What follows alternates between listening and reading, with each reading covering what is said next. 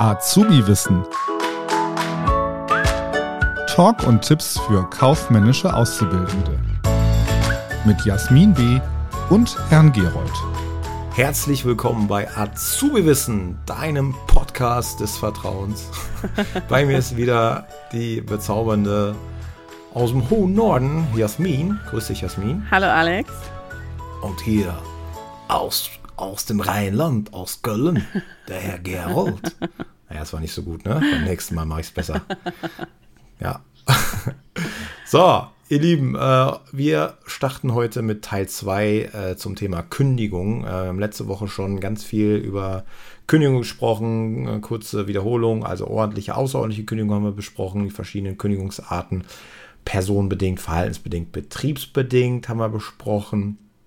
Und wir wollen heute mal ja über den Kündigungsschutz reden und äh, ja, auch vielleicht die Rolle des Betriebsrats ein bisschen näher erläutern. Und Jasmin startet einfach mal mit dem Kündigungsschutz. Was gibt es dafür? Äh, was ist die Mehrzahl von Schutz? Sch Schütze? Schutze? hm. Gut, dass das hier kein Deutsch-Podcast ist. Ja, also, ja, also, Jasmin, erzähl uns mal was über den Kündigungsschutz.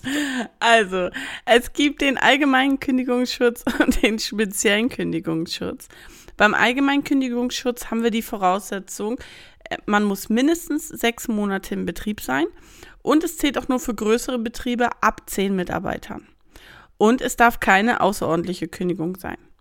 Kündigung ist also nur dann wirksam, wenn sie sozial ähm, gerechtfertigt ist. Also was wir in der Folge 1 schon als Beispiele hatten, verhaltensbedingt, personenbedingt oder betriebsbedingt.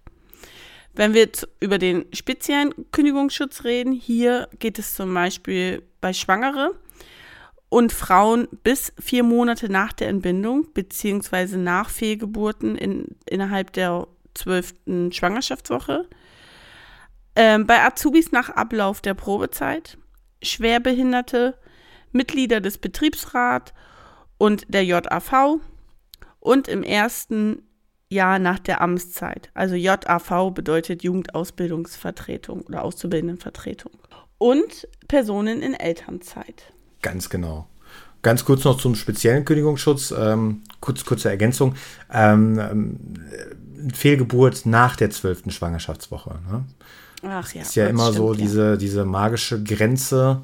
Äh, ich bin gerade ganz, ganz deep in diesem Thema drin. Also Gott sei Dank nicht wegen Fehlgeburt, sondern äh, wir erwarten ja Nachwuchs und äh, deswegen das Thema. Vielleicht doppelt. Oh Gott. Aufregend. Sehr aufregend. Und das Thema Mutterschutz ist, äh, spielt da jetzt auch eine große Rolle, beziehungsweise da bin ich jetzt auch ganz tief im Thema drin. Haben wir eigentlich das schon eine Podcast-Folge schon gemacht zum Thema Mutterschutz? Nein. Sollten wir dringend machen ne, an der ja. Stelle. Machen wir. Kommt auf unsere Merkliste. Genau, und du hast es angesprochen, ähm, Azubis nach Ablauf der Probezeit. Ja klar, Leute, ne? Azubis während der Probezeit, wie ist das da mit der Kündigung? Die können natürlich fristlos jederzeit gekündigt werden. Ne? Dazu ist ja eine Probezeit da. Und wenn ihr diese Probezeit überstanden habt, wie lang ist die nochmal bei Azubis, liebe Jasmin? Ein bis vier Monate. Das ist korrekt. Ne? Probezeit bei Azubis ein bis vier Monate. Und äh, genau, nach der Probezeit habt ihr auch den speziellen Kündigungsschutz. Das heißt, äh, es ist sehr schwer, Azubis nach der Probezeit zu kündigen, es sei denn, es liegt zum Beispiel so ein außerordentlicher Kündigungsgrund vor. Also das heißt jetzt nicht, liebe Azubis, ihr dürft jetzt äh, Diebstahl begehen oder Körperverletzung oder sowas. Nee, das, das halt nicht gab es auch mal so ein interessantes Gerichtsurteil an der Stelle. Und zwar gab es eine Firmenfeier und da hat jemand mit einem Schwerbehindertenausweis, also ein Schwerbehinderter, der hat jemand anderem ein Bierglas ins Gesicht geschmissen, also einen Arbeitskollegen ein Bierglas ins Gesicht gehauen. Und der wurde daraufhin fristlos gekündigt. Und äh, er hat sich dann auch berufen auf seine Schwerbehinderung. Ich weiß an der Stelle nicht, um was es sich für eine Behinderung gehandelt hat. Aber der hat natürlich auch vor Gericht äh, nicht recht bekommen. Also der, die fristlose Kündigung war rechtens. Das heißt, auch die Schwerbehinderung hat in diesem Fall jetzt nicht davor geschützt, äh, gekündigt zu werden. Ne? Also wenn du jemanden ein Bierglas ins Gesicht schmetterst, ich glaube, der hatte da zahlreiche Schnittwunden im Gesicht, musste genäht werden, ähm, ja, dann äh, hast, bist du natürlich auch fristlos gekündigt. Ja. Das dazu. Also Jasmin weiß Bescheid, ne? bitte mich nicht verletzen. Ne? Also wer sich an die letzte Folge erinnert, Körperverletzung ist wohl ein Hobby von Jasmin. Wir haben uns ja bis jetzt noch nicht live getroffen, Alex, aber wenn wir das irgendwann tun, dann äh, Oh könnte es spannend werden. das klingt wie eine Drohung. Das ist Ein wirklich so. Versprechen. Wirklich noch nie live getroffen. Das müssen Noch wir dringend live. mal nachholen. Ja, Ja. absolut. Ein Live-Podcast, ich freue mich schon. Ansonsten haben wir noch irgendwas am Zettel? Ich überlege gerade. Ja, eine Frage habe ich noch an dich. Ja, bitte. Was kann man denn machen, wenn man gekündigt wird? Ja, das ist eine gute Frage. Also, wenn man äh, gekündigt wird, da kann man sich, äh, falls vorhanden natürlich, an den Betriebsrat wenden. Also, der Betriebsrat, der hat ein Mitbestimmungsrecht. Ähm, tatsächlich reicht das jetzt nicht sehr weit. Es wird auch oft als Etikettenschwinde bezeichnet. Also, der Arbeitgeber muss bei jeder Kündigung äh, den Betriebsrat anhören und ihm vorher die Gründe der Kündigung darlegen. Aber so ein echtes Vetorecht, das die Kündigung verhindert oder unwirksam macht, das hat der Betriebsrat halt nicht. Deswegen wird das auch immer so ein bisschen ja als zahnloser Tiger irgendwie bezeichnet. Also der kann, der Betriebsrat kann auf eine Kündigung wie folgt reagieren. Er kann Bedenken äußern, ja. Das ist natürlich ein schwaches Mittel, weil jetzt bringt das ja auch nichts, der Bedenken äußern, ne. Aber er kann äh, auch ähm, Widerspruch einlegen. Das führt zwar äh, letztendlich nicht dazu, dass die Kündigung automatisch unwirksam ist, Allerdings verbessert dieser Widerspruch äh, des Betriebsrats die Position des gekündigten Mitarbeiters erheblich ne, vor Gericht dann. Also wenn der Betriebsrat dann äh, dem Mitarbeiter den Rücken stärkt, ist das natürlich gut. Was sind jetzt Gründe für so einen Widerspruch? Also Beispiel, wir haben es ja äh, in der letzten Folge schon erwähnt, ist diese Sozialauswahl. Das heißt, äh, wenn da geguckt wird, okay, der Mitarbeiter ist seit 20 Jahren im Unternehmen, hat acht Kinder und äh, ist äh, 56, dann hat der bessere Chancen im, im Betrieb zu bleiben als der 23-Jährige, der seit einem Jahr im Betrieb ist ja, und keine Kinder hat. Und da wird halt geguckt, ob der äh, Arbeitgeber diese Sozialauswahl auch korrekt durchgeführt hat. Das zum Beispiel.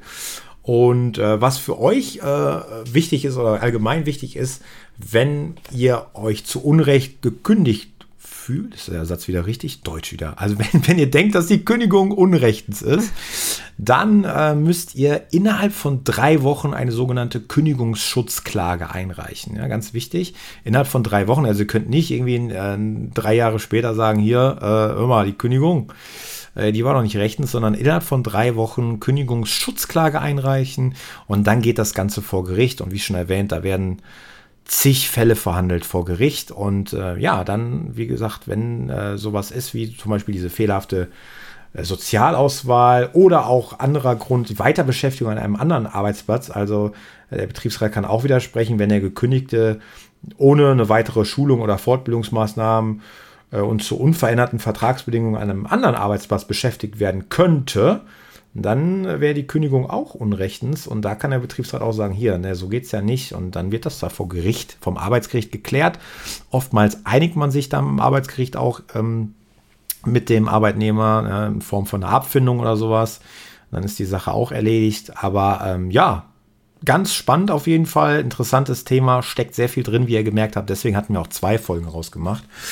Und falls ihr noch irgendwelche Fragen habt oder Anmerkungen, dann schreibt uns gerne auf allen möglichen Social Media Kanälen. Und äh, ja, Jasmin, hast du noch irgendwas hinzuzufügen? Ich habe nichts hinzuzufügen. Das hast du perfekt beendet. Oh, muchas gracias, muchas gracias.